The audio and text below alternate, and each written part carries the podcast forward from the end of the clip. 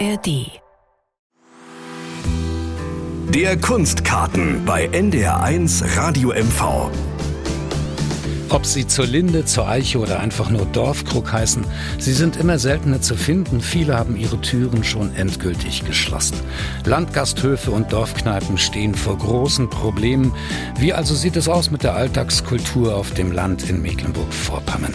Das ist unser Thema in dieser Stunde. Wir haben diese Sendung vor wenigen Tagen im Landgasthof Drehfall ganz im Südwesten Mecklenburgs aufgezeichnet. Am Mikrofon begrüßt sie dazu Wolfram Pilz. Den Kunstkarten gibt es übrigens auch zum Nachhören auf ndr.de-mv. Sterben die Landgasthöfe, die Dorfkneipen in Mecklenburg-Vorpommern so nach und nach aus? Diese Frage bezieht sich nicht auf die Gastwirtschaft an der Ostseeküste, sondern auf das weite Mecklenburg-Vorpommersche Land. Und welche Rolle kann die Kultur dabei spielen, zumal die Landgasthöfe auch ein Teil der Lebenskultur sind? Darüber reden wir heute im Kunstkarten mit Desiree Mannfeld, bei der wir zu Gast sind, in ihrem Landgasthof in Drehfall.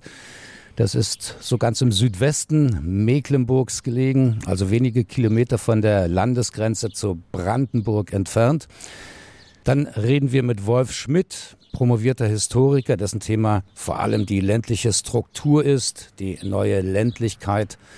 Und bei uns ist Lars Schwarz, der Präsident der DEHOGA, des Deutschen Hotel- und Gaststättenverbandes Mecklenburg-Vorpommern. Lars Schmidt betreibt seinerseits ein Restaurant und ein Hotel in Gneuen in der mecklenburgischen Schweiz. Und last but not least ist bei uns der Bildhauer, Maler, Zeichner, Installationskünstler Herbert Hundrich, ein Wanderer zwischen den Welten, der nun seit 16 Jahren etwa in Pampin, also wenige Kilometer hier von Drehfall entfernt, lebt und arbeitet.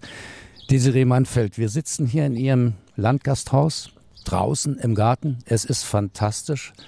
Es ist ein wunderbarer Ort zum Sitzen, also allein schon deshalb sollten alle hierher kommen. Es gibt auch noch tolles Essen. Sie haben in den USA gelebt ja. und gekocht. Sie haben in Italien das mediterrane Mailand. Kochen erlernt.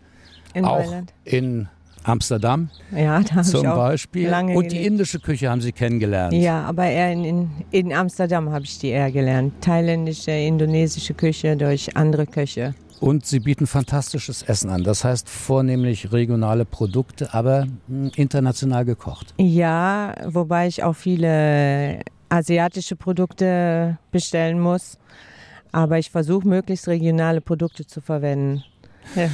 Und ihr Landgasthof hier in Drehfall hat drei unterschiedlich große Gasträume. Da gibt es auch eine Bar, da gibt es einen Raum, wo sie regelmäßig wechselnde Kunstausstellungen machen. Unabhängig von diesen Kunstausstellungen haben sie auch Kunst hängen, die ihnen selbst gefällt. Also sie haben auch den Bezug zu der bildenden Kunst. Das macht ihnen Spaß. Ja, die Idee ist auch, dass man den Menschen irgendwie andere Eindrücke vermittelt. Also jedes Mal, wenn man besucht wird, hat sich der Gastraum verändert, sind andere Eindrücke da und ja, dadurch wird es nicht irgendwie so ein braunschäbiges äh, Café, sondern ein lebendes Objekt. Und das war mir wichtig. Und das hat womöglich auch äh, Leute angelockt, Ja. Kulturtouristen vor allem. Auf jeden Fall. Also sehr viele Menschen sind eigentlich kulturinteressiert und ja, die freuen sich. Mhm. Jetzt aber geht es schwer. Das heißt, Sie werden den Landgasthof Drehfall womöglich nicht in der Form weiterführen. Warum? Ja, durch Corona bedingt würde ich sagen, in den letzten drei Jahren hat sich einiges verändert. Die Menschen gehen nicht mehr so viel äh, aus, die bleiben mehr zu Hause. Das Geld sitzt auch nicht mehr so locker. Die möchten lieber für den Urlaub sparen. Und äh, ja, die Situation ist eigentlich sehr schwer geworden. Und das würde jetzt viel Energie kosten, die wieder zurückzuholen. Um das wieder zu erreichen, was wir hier aufgebaut haben, braucht man mindestens drei Jahre. Und die Energie bringe ich nicht mehr auf. Schade um den schönen Ort, aber Sie werden ihn trotzdem irgendwie weiter äh, Ja. betreiben, so vielleicht für Feiern, also nicht mit Ja, einem genau. regelmäßigen Öffnungsbetrieb. Genau, ja. Also wir werden versuchen, unsere Pension weiter aufrechtzuerhalten mit Frühstück und zusätzlich vielleicht gelegentlich ein paar Feiern zu machen, Geburtstage, Klassentreffen, sowas, ja. Das wäre natürlich super. Herbert Hundrich, Sie haben hier einige Jahre lang für Ihre Kunstaktion Wir Runer Land, also für eine ganze Reihe von Ausstellungen hier in der Umgebung, diesen Landgasthof immer als ja, Zentrum gehabt. Also Desiree Manfeld hat ihnen das zur Verfügung gestellt, den Künstlerinnen und Künstlern, mit denen sie zusammengearbeitet haben. Das war eigentlich eine schöne Situation, wenn man sowas antrifft und sowas angeboten bekommt. Das ist gut und richtig gewesen und das war natürlich klar. Also das war schon die Aktion von Desiree, dass sie sagte, komm, lass uns mal irgendwie gucken, was wir in Kultur machen können. Dass wir so ein bisschen diese Gegend hier attraktiver machen, speziell um die Runer Berge. Wir haben daraufhin den runden Tisch Drehfall gegründet. Desiris Landgasthaus war das Zentrum unseres Geschehens. Ich habe dann mehr oder weniger Kurator und Künstler gespielt und habe versucht, hier irgendwie was auf die Beine zu stellen. Wir haben Künstler aus verschiedener Welt eingeladen, also von Amerika bis Hongkong, kreuz und quer. Das war das erste Jahr der Pandemie. Wir haben viel digital gemacht. Es wurden Filme gezeigt, Musik, Konzerte wurden aufgezeichnet, in den verschiedenen äh, Kirchen dargestellt, Installationen. Im zweiten Jahr haben wir dann gesagt, wir reden, wir hören zu. Das heißt, äh, es wurden Künstler aus Mecklenburg genommen, ganz klar, um einfach die Interaktion mit der Welt darzustellen. Im dritten Jahr, Auslauf der Pandemie, Krieg in der Ukraine, war logischerweise innehalten. Die Welt entwickelte sich zum Desaster. Wir mussten gucken, was wir passieren. Und äh, es wurden wieder Künstler aus der Welt eingeladen, aber dieses Mal nach dem Thema die Welt ist ziemlich chaotisch. Und was macht man am besten, wenn die Welt chaotisch ist? Man setzt sich hin und trinkt Tee, wie die Ostfriesen sagen. Hier Innerhalb. Desiree Manfeld am besten, hier im Landgasthof in Drehfall. Das Projekt Wir Roner Land werden Sie fortführen? Innehalten ist das Zauberwort dieser Zeit gewesen. Das war natürlich auch für mich erstmal so dieser Sprung zu sagen, äh, ohne dass ich das wusste, es ging um die allgemeine Situation, wie die Welt aussieht. Letzten Endes hat es sich dann dahin entwickelt, dass ich selber auch beschlossen habe oder wir dann im gemeinsamen Gespräch beschlossen haben, wir stoppen erstmal dieses oder unterbrechen dieses Kirchenprojekt. Wir müssen so eine Art Strich drunter ziehen, was ist passiert, was können wir besser machen, wo geht's hin. Lars Schwarz, Sie sind der Präsident der DEHOGA Mecklenburg-Vorpommern. Nudeloper heißt Ihr Restaurant. Was hat es damit auf sich? Ja, das geht ja zurück aufs Jahr äh, 1997, als ich gegründet habe. Und da war ich äh, wirklich fest entschlossen, was Italienisches zu machen, also was Mediterranes zu machen. Und ich habe einfach gesagt, so Rialto und wie sie nicht alle heißen, dass die hießen irgendwie die Italiener alle gleich. Und man sollte schon hören, äh, was es bei uns gibt. Und äh, deswegen war die Oper, also eine Komposition, Nudeln, also auch nicht Pasta genannt, sondern ganz äh, klassisch, äh, so ist die Nudeloper entstanden. Und mittlerweile im 26. Jahr, auch wie gesagt im kleinen Ort, äh, kleine Stadt in der, äh, im Landkreis Rostock, im Binnenland. Und äh, auch wenn das vielleicht kein klassischer Landgasthof ist, kann ich das sehr, sehr gut nachvollziehen, wie wichtig Landgasthäuser sind in Mecklenburg-Vorpommern, wie schwierig das ist, auch die Landgasthäuser weiter am Laufen zu halten und denen eine Zukunft zu geben und wie oftmals sie eigentlich nicht genug gewertschätzt werden in dem, was tatsächlich gemacht wird. Oft liegt der Fokus ganz woanders, liegt immer in den großen Touristen Regionen und man spricht immer von Leuchttürmen und so weiter. Und das, was wir nicht nur für die Bürgerinnen und Bürger, für unsere eigenen, aber eben halt auch für die Gäste brauchen, äh, das sind auch Landgasthäuser. Das sind, so wie ich das immer gerne sage, das sind oftmals der Mittelpunkt des Ortes, das, wo noch äh, Meinungsbildung funktioniert. Das ist noch das letzte öffentliche Wohnzimmer, wo ganz, ganz viel andere, äh, vielleicht die Kaufhalle, wie es früher hieß, also die Einkaufsmöglichkeit, der Kiosk nicht mehr da ist ist,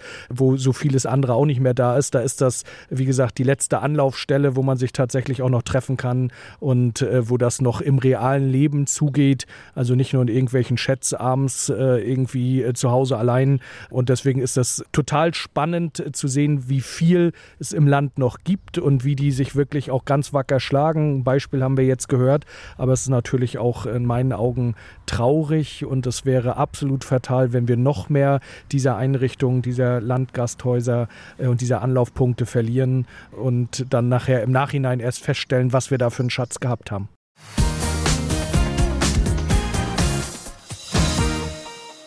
Der Landgasthof als Dorfmittelpunkt, wo man sich täglich trifft, wo alle hinkommen, die klönen wollen, ihr Bier trinken zum Feierabend oder essen und feiern. Das ist nicht mehr überall selbstverständlich, äh, auch in Rheinshagen, unweit von Sato nicht, im Landkreis Rostock. Heute geht auch hier das Leben anders. Es gibt ihn aber trotzdem noch, den Rheinshagener Gasthof zur Deutschen Eiche, weil die Wirtin nicht auf Gäste wartet, sondern zu ihnen fährt. Ein Landgasthof auf Achse. Birgit Schröter war für uns dort vor Ort.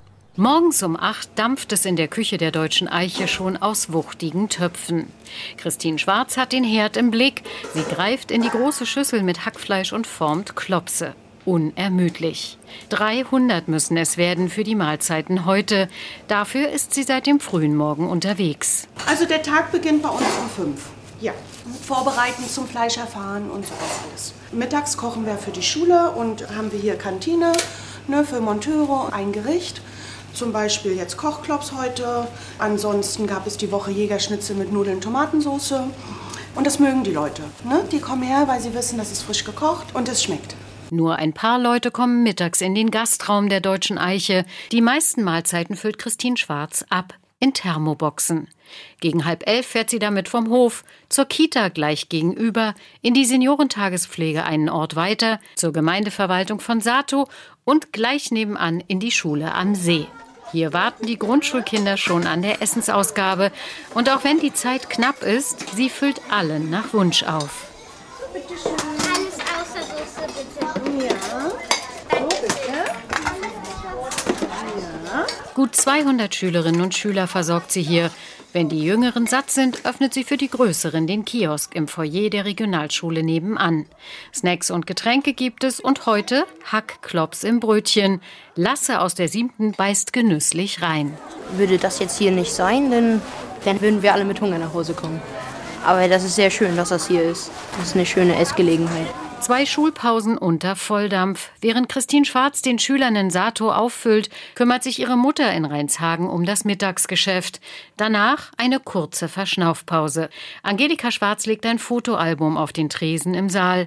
Die Bilder erzählen aus fast 100 Jahren. So lange ist der Gasthof in Familienbesitz. Und auch früher schon brauchte die Gastwirtschaft immer ein zweites Standbein. Damals war eine Schmiede dran, in der gearbeitet wurde.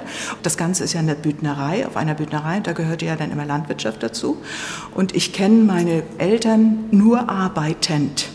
Morgens, vormittags auf dem Feld und nachmittags, mittags ging es dann hier weiter. Bis auf zwei Ruhetage, erinnert sich Angelika Schwarz, war abends immer auf. Und das Bier kostete damals ja 49 Pfennig.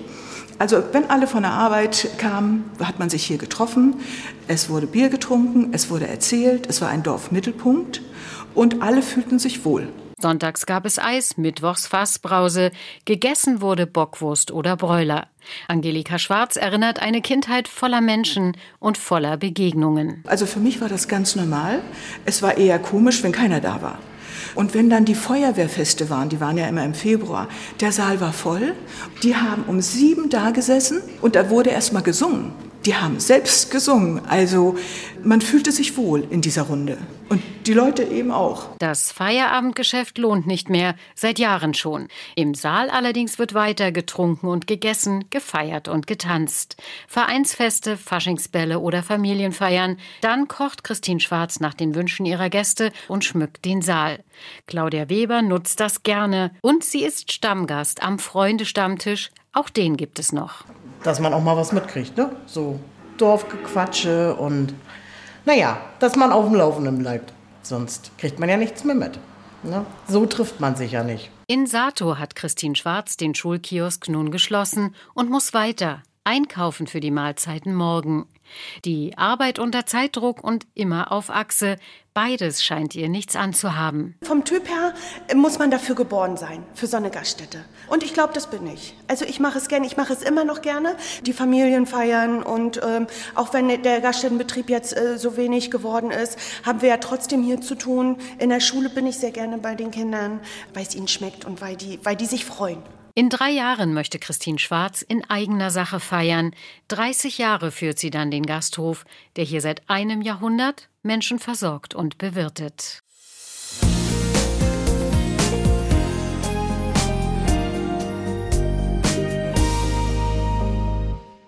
Die Dorfkneipe als Dorfmittelpunkt, das wäre inzwischen, könnte man das so sagen, ein äh, idealer Zustand. Wolf Schmidt, promovierter Historiker, ist bei uns äh, in der Runde. Wolf Schmidt, wir lesen immer wieder, wie gesagt, diese Überschriften, die Landgasthöfe sterben, machen zu, schließen. Wie sehen Sie das aktuell? Also der Befund ist ganz eindeutig. Es werden immer weniger und das ist ein großer Verlust für die Alltagskultur, nicht für die Hochkultur, die in Museen und in Theatern oder so stattfindet. Der Gasthof ist ein Teil von Alltagskultur, er ist Basis von Geselligkeit, von Engagement auf dem Dorf. Er hilft, dass Menschen zusammenkommen, die sonst nicht miteinander zu tun haben. Und insofern ist das ein sehr großer Verlust. Jetzt zieht sich offenbar ja, dieses öffentliche Leben auf den Dörfern, in den kleinen Ortschaften mehr und mehr in den privaten Bereich zurück. Das heißt, wir haben unseren Carport, wir haben eine Feuerschale oder einen Grill und ein Sixpack Bier können wir auch irgendwo kaufen und dann sitzt man mit seinen Nachbarn zusammen. Alles wunderbar, aber das sind natürlich dann auch enge Kreise. Ja, da bleibt man unter sich, das ist die eigene Blase und da findet eben sehr viel weniger Begegnung statt. Also es gibt ja Versuche immer wieder mit dem Thema neue Dorfmitte, solche sozialen Funktionen auf dem Dorf zu schärfen. Und wir haben ja so eine gewisse Bewegung gehabt, Dorfläden wieder zu gründen, die dann häufig auch so ein Café oder Imbiss angeschlossen hatten. Und was ich so gesehen habe, gerade auch für die Alten im Dorf, war das zum Teil sehr wichtig. Aber insgesamt trägt das nicht, weil einfach ja Personalkosten dabei nicht rumkommen und man kann nicht mit Ehrenamt gegen Discounter anstinken. Und mittlerweile sehen wir ja, und das ist vielleicht so ein bisschen symptomatisch für das Ganze, wir sehen ja, dass mittlerweile über Dorfläden diskutiert wird, die Automatenläden sind. Also diese Tante Enso-Geschichte. Da zeigt sich genau dasselbe Problem wie bei den Dorfkneipen. Und natürlich spielt bei den Dorfkneipen auch eine Rolle, genau wie bei den Dorfläden, dass die bürokratischen Anforderungen, die behördlichen Auflagen immer schärfer werden. Das heißt, es wird auch alles immer teurer. Man kann nicht mehr handgemachte Dinge da durchführen, sondern man hat Hygieneauflagen und äh, was weiß ich. Und das rechnet sich nicht. Und an vielen Stellen ist dann ja die Feuerwehr ein Stückchen in diese Bresche gesprungen. Also wenn die Feuerwehr nicht noch die üblichen Oster- und Herbstfeuer und Weihnachtsbaum verbrennen und so machen würden, dann wäre es ganz schwer, überhaupt noch im Dorf zusammenzukommen. Also hohe Preise, kein Personal, gleich Schließung der Landgasthöfe. Das ist so ungefähr die Grundformel. Ja, ich glaube, es kommen noch ein paar mehr Dinge hinzu. Also das allererste ist vielleicht, wir spekulieren. Es gibt in Wirklichkeit erstaunlicherweise keine Forschung zu Landgasthöfen. Also urbane Sozial- und Naturräume werden rauf und runter beforscht und dörfliche nicht. Die sind irgendwie für Forschung uncool. Deshalb wissen wir relativ wenig. Aber wir haben natürlich einen sehr langfristigen Trend im Kneipensterben und der geht schon 60 und mehr Jahre. Früher sind die Leute in die Kneipe gegangen, um der Familie zu entfliehen und um irgendwie auf andere Gedanken zu kommen. Heute hat man den Fernseher und äh, lebt als Single irgendwo, da ist das nicht mehr so erforderlich. Also das sind langfristige Trends. Und bei uns kommt natürlich in Ostdeutschland noch etwas anderes hinzu. In Westdeutschland äh, haben wir gerade auf dem Lande eine starke Vereinskultur, die an vielen Stellen äh, da in die Bresche springt. Und im Osten war Kultur und Geselligkeit gerade auf dem Lande doch sehr stark verortet in den LPGs und in den Betrieben und mit der radikalen Zerstörung in sehr kurzer Zeit und dann im Gefolge auch mit der Abwanderung und der Frustration vieler Menschen sind da Strukturen kaputt gegangen, die man nicht einfach wieder so neu beleben kann. Nun fordert äh, Lars Schwarz, der Präsident der DEHOGA Mecklenburg-Vorpommern, vom Land mehr Unterstützung, also Förderung für Landgasthöfe. Das ist irgendwie auch verständlich, aber muss es nicht auch Systeme geben, die aus sich heraus funktionieren? Es kann, glaube ich, nicht alles gefördert werden. Also ich glaube, eine Grundbedingung von Freiheit ist, dass sich Dinge selbst tragen. Und jetzt kann man natürlich sagen, wenn der Staat so kostenintensive Auflagen für alles Mögliche macht, dann soll er auf der anderen Seite das Geld zurückgeben. Aber eigentlich würde es ja mehr Sinn machen, auch ein Stückchen zu entbürokratisieren, mehr Freiheiten zu schaffen, mehr Experimentierklauseln zu schaffen und darüber das Problem zu lösen. Ich kann verstehen, dass jemand, der für einen großen Betrieb Verantwortung äh, trägt und nicht weiß, wie er die Kosten bezahlen soll, natürlich nach dem Staat ruft. Aber gesellschaftlich, finde ich, macht das keinen Sinn. Es würde ja auch Tür und Tor für eine neue Variante des Dirigismus äh, dann öffnen. Ja, absolut. Also dann geht es um dieses ganze Antragswesen mit dem enormen bürokratischen Aufwand. Und es geht auch darum, was passt wem und nicht mehr, wofür finde ich eigentlich Kundschaft. Also ein bisschen Überregulierung abbauen und vielleicht ein bisschen mehr Zutrauen zu den Betreibern, Betreiberinnen von Landgasthöfen haben. Das wäre vielleicht schon eine Möglichkeit. Genau, das sehe ich auch so. Andererseits ist natürlich die Grundverabredung die, ich biete eine Kneipe im Dorf an und die Leute kommen her und nehmen das Angebot an. Das ist ja eigentlich der Grundablauf. Wenn immer weniger Leute in die Gasthöfe gehen, hat der entsprechende Gasthof immer weniger Einnahmen und wird irgendwann zugrunde gehen. Also die Grundübereinkunft äh, ist der Angebot. Nachfrage, wenn das nicht funktioniert, wird es schwierig. Das ist einerseits richtig. Andererseits, glaube ich, gibt es viele Beispiele, dass man Nachfrage auch schaffen kann. Also Kneipe, Gasthof, Café ist nie bloß ein bestimmtes Warenangebot, sondern dazu gehört auch immer die Persönlichkeit des Betreibers. Also Leute, die einfach mit ihrer Art Leute anziehen und damit Geschäft machen. Und ich glaube, das ist auch ein Stückchen die Schwierigkeit. Man muss Kneipe mit seinem, seiner ganzen Persönlichkeit leben. Das muss irgendwie zueinander passen und es geht nicht nur um Bier und Buletten dabei.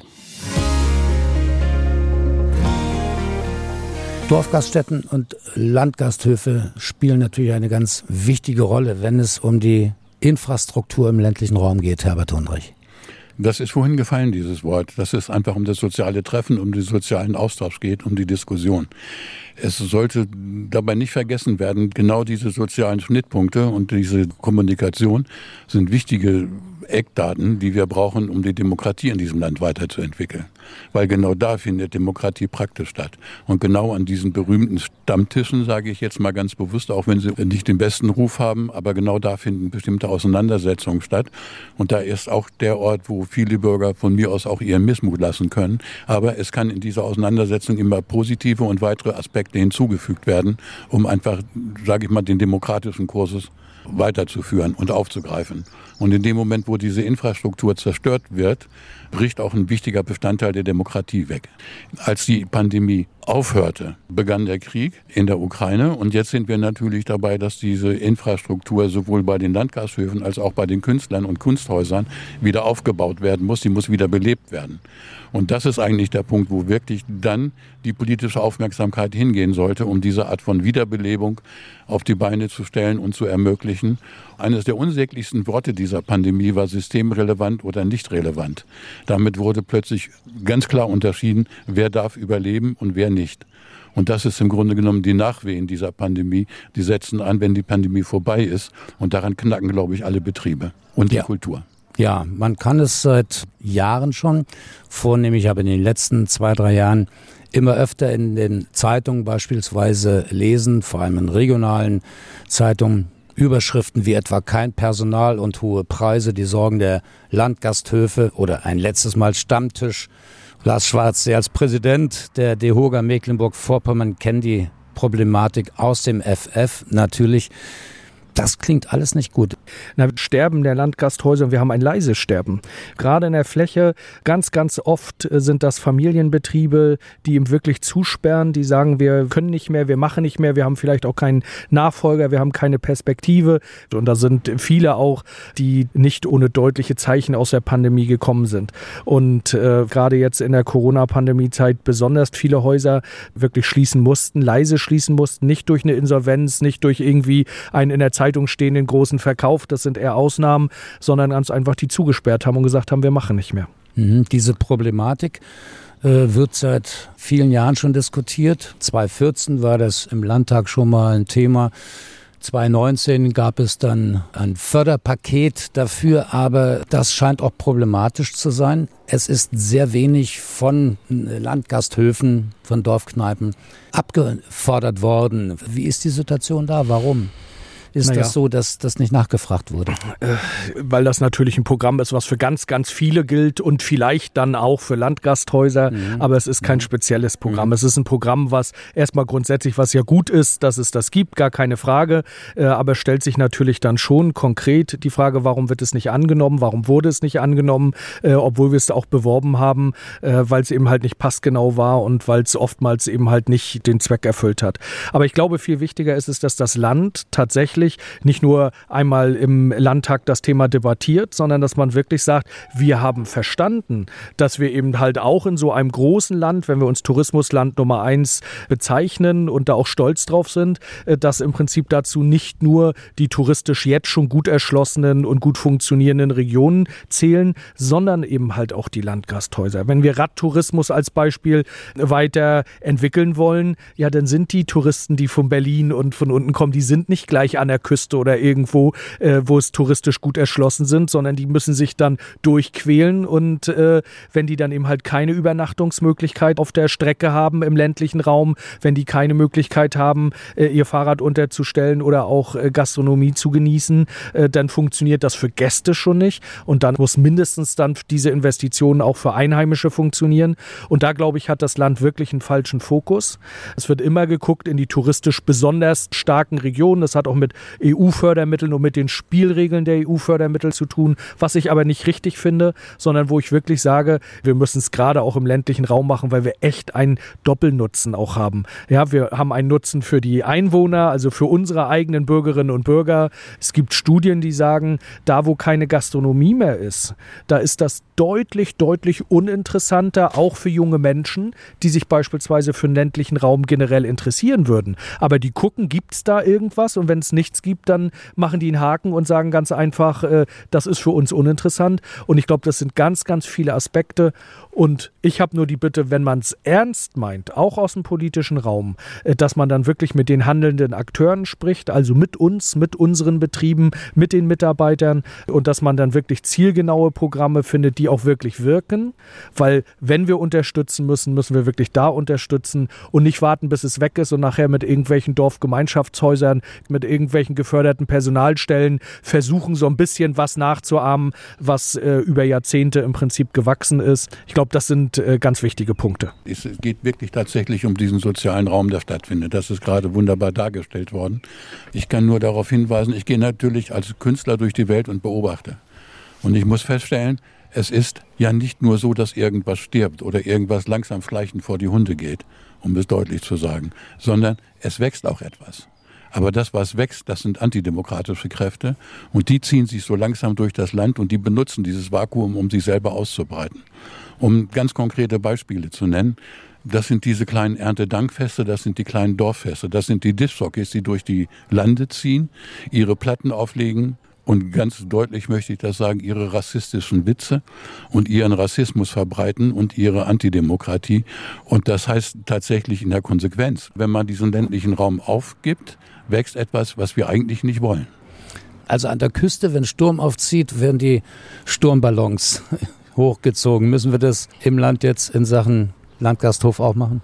Nein, ich finde, das ist wichtig, dass wir darüber sprechen und dass wir dann mhm. tatsächlich auch die Politik daran messen, ob sie nicht nur im Landtag ein Thema diskutiert, sondern ob sie wirklich wirksame Unterstützung auch bietet. Und es geht ja nicht um 10 und 100.000 Euro Summen, sondern es geht oftmals um ganz kleine, ganz pragmatische Sachen. Jetzt die Unterstützung tatsächlich bei diesen wahnsinnigen Energiepreisen oder eben halt tatsächlich äh, zu unterstützen, dass beispielsweise auch, äh, sag mal, oftmals veraltete Küchentechnik, die wahnsinnig viel Strom verbraucht, dass man die beispielsweise auch in die heutige Zeit transformieren kann und so weiter. Sonst sind die wirklich, die, sag mal, das in vielen Jahren sowieso schon schwierig hatten, die die Fahne hochgehalten haben, die halt nicht so viel Wertschöpfung erreichen konnten, dass wir diese zumindest äh, da unterstützen, wo sie auch Unterstützung dringend brauchen.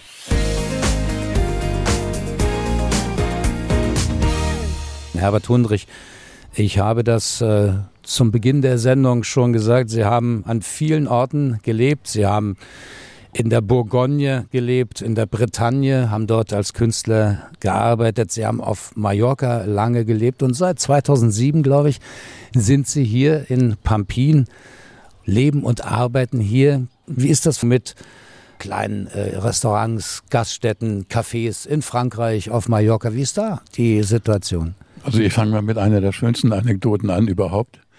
Die ist aus Frankreich und als die EU zusammenwuchs und plötzlich die allgemeinen Bestimmungen rauskamen, wie bestimmte Lebensmittel auszusehen haben, wie groß die Apfelsinen sein dürfen oder wie klein, gab es plötzlich riesengroße Alarmrufe, die durchs Kultusministerium in Frankreich gingen. Das heißt, sie waren in totaler Panik. Also das war damals noch Herr Mitterrand. Der hat also das zur nationalen Aufgabe erklärt. Es müssen sämtliche Käserezepte, Wurstrezepte, alle Rezepte, die es gibt überhaupt jemals existiert haben, mussten sofort regional katalogisiert, erfasst und aufgeschrieben werden, weil die hatten Angst um die französische Esskultur. Dass sie gleichgeschaltet wird mit Europa und danach gibt es nichts mehr Vernünftiges zu essen. Es war unglaublich schön zu erleben, wie die wirklich alle losgegangen sind in den kleinen Gaststätten. Jeder kleine Schlachter hat seine Rezepte aufgeschrieben, wollte in dieses nationale Buch kommen, was also regional erfasst wurde. Sehr bemerkenswert. In Spanien gibt es sowas, das nennt man kulturelles Erbe. Und das heißt, ähnlich wie in Frankreich, es wurde geguckt, welcher Gasthof bietet was an. Es wurde fast in den Dörfern aufgeteilt, wer welches Gericht zu welcher Kondition anbietet. Wie kann man das schmackhaft machen und wie kann man die Region zum Beispiel Mallorca rüberbringen, indem man nämlich die alte Kultur des Essens aufputzt und einfach rüberbringt, dass man genau wusste, also Fritte Mallorquin esse ich am besten da, das Pamboli esse ich am besten hier. Und es wurde den Menschen klar gemacht, also wenn du in Spanien bist, ess bitte vernünftig, ist regional. Ich fand das unglaublich schön. Wer sind wir? Was können wir tun? Wie können wir mit unserem kulturellen Erbe umgehen? Und kulturelles Erbe ist nicht nur Hochkultur, sondern fängt beim Essen an. Ja, da können wir eigentlich nur hoffen, Lars Schwarz, dass sich diese Lust auf Kultur, also sowohl die Lust auf Kulturveranstaltungen als auch auf gutes Essen und Trinken, auch auf dem Lande, hier noch ein bisschen weiterentwickelt. Wie ist das bei Ihnen persönlich? Wie gesagt, Sie betreiben das Restaurant Nudeloper, ein herrlicher Name, äh, und das Hotel Mecklenburger Hof. Wie ist das konkret bei Ihnen? Ihr Unternehmen kann überleben. Warum? Woran liegt es? Na, ich glaube, als erstes liegt es tatsächlich an dem Ruf, den wir uns in den vielen Jahren erarbeitet haben und am guten Team. Ne, das ist ja ganz, ganz wichtig. Also wirklich Mitarbeiter, die teilweise über 20 Jahre bei mir im Unternehmen sind, die ihre Gäste kennen, die ihre Stammgäste kennen äh, und die natürlich auch unsere Gäste pflegen. Einfach nur morgens aufzuschließen und zu hoffen, dass möglichst viele Gäste den Weg von alleine zu uns finden, funktioniert nicht, sondern wir haben sehr, sehr viel in den Jahren gemacht. Ich habe acht Jahre lang zusätzlich zur Nudeloper noch die Aphrodite, also ein griechisches Restaurant gemacht, mussten das nachher auch aufgrund von der Personalsituation ein bisschen reduzieren. Wir machen in der Saison, gerade jetzt äh, machen wir sehr, sehr viele Hochzeiten, mindestens zwei Hochzeiten am Wochenende, teilweise in eigenen eigenen Räumlichkeiten. Teilweise beketern wir dann aber auch äh, Gutshäuser bei uns in der Region. Ähm, und so versuchen wir im Prinzip das, ähm, ja, was wir machen können, das, was wir so ein bisschen auch im Binnenland äh, anbieten können, hochzuhalten. Und äh, ja, das Ganze, wie gesagt, jetzt im 26. Jahr. Und wir werden auch nicht aufgeben, also zumindest nicht freiwillig. Und ja, werden im Prinzip die Fahne auch hochhalten. Allerdings muss man auch dazu sagen, was mich auch besorgt, als ich mich selbstständig gemacht habe, gab es noch vier Kollegen, also vier weitere Restaurants im Ort. Jetzt gibt es im Prinzip noch eins neben uns, äh, sind ein paar Imbisse dazugekommen, aber das ist auch eine Entwicklung, die man selbst äh, eben halt dann im eigenen Ort miterlebt. Und äh, ich glaube auch die Vielfalt, das unterschiedliche Angebot, das ist das, was so eine Region auch ausmacht. Ich glaube, das sind die richtigen Punkte. Und wir sollten und und wir müssten und wir könnten auch ein Stück weit selbstbewusster, glaube ich, sein und auch noch werden. Brust raus. Ich sage immer, was die Bayern können, das können wir schon lange, dass man wirklich äh, sagt, das ist schon toll, was in den kleinen Orten und gerade auch in den Landgasthäusern geboten wird. Und dafür dürfen wir auch einen fairen Preis verlangen und äh, ja, dürfen stolz drauf sein. Und ich glaube, so ein bisschen müssen wir uns damit auch oder sollten wir uns auch selbst motivieren, sollten uns nicht unter Wert verkaufen und sollten wirklich auch die Zukunft ganz aktiv gestalten. Das hört sich ganz deutlich danach an, dass man viel Energie braucht, wenn man das weiter betreiben will. Und zwar nicht nur Energie für die Kühlaggregate, die in den Küchen stehen, Aber es gibt eine Reihe Probleme. Da ist zum Beispiel auch natürlich die Kostenproblematik. Das ist schwierig. Die Kosten sind natürlich ein Punkt, aber vielleicht das, wer hat es in der Hand? Wir haben es natürlich äh, in der Verantwortung selbst als Unternehmerinnen und Unternehmer in der Hand, aber es haben vor allem unsere Gäste in der Hand. Und das ist, glaube ich, das ganz große Fund, was wir haben. Wenn unsere Gäste uns treu bleiben im ländlichen Raum, wenn sie wiederkommen, wenn sie äh, erzählen, wie toll es war, wenn wir junge Leute begeistern können, im Prinzip in den Beruf einzusteigen. Und das muss man auch sagen. Das wollen nicht alle in der großen Stadt leben. Es gibt auch ganz, ganz viele, die in den ländlichen Raum gehen. Es wollen nicht alle in einem großen Hotel Hotel direkt an der Ostsee äh, ihre Ausbildung machen. Es gibt auch viele, die sagen, ach nee, ich nehme auch lieber einen kleinen Betrieb und da ist die Ausbildung auch mit Sicherheit nicht schlechter. Also es gibt eine große äh, Brandbreite und wir sind ein großes Flächenland Mecklenburg-Vorpommern mit den vielen Facetten und ich glaube, jetzt tut es gut, dass der Scheinwerk war und der Fokus auch ein bisschen äh, ins Binnenland und auch auf die Landgasthöfe gerichtet wird, auch von der Landesregierung, auch von der Förderpolitik und dass wir dann auch die Kollegen da motiviert kriegen, tatkräftig weiterzumachen. Also vielleicht sollte das doch zu einer Mecklenburg-Vorpommerschen Landesaufgabe erhoben werden, das kulturelle Erbe Landgasthof zu schätzen und äh, zu bewahren. Also besuchen Sie Mecklenburg-Vorpommern, die Landgasthöfe und Dorfgaststätten, solange es sie noch gibt. Ja, wir kennen den schönen Spruch. Oder man kann es auch anders sagen, äh, wie sagt man in Berlin? Die Lage ist ernst, aber nicht hoffnungslos. Und wie sagt man in Wien? Die Lage ist hoffnungslos, aber nicht ernst. Vielen Dank für das Gespräch. Am Mikrofon verabschiedet sich Wolfram Pilz.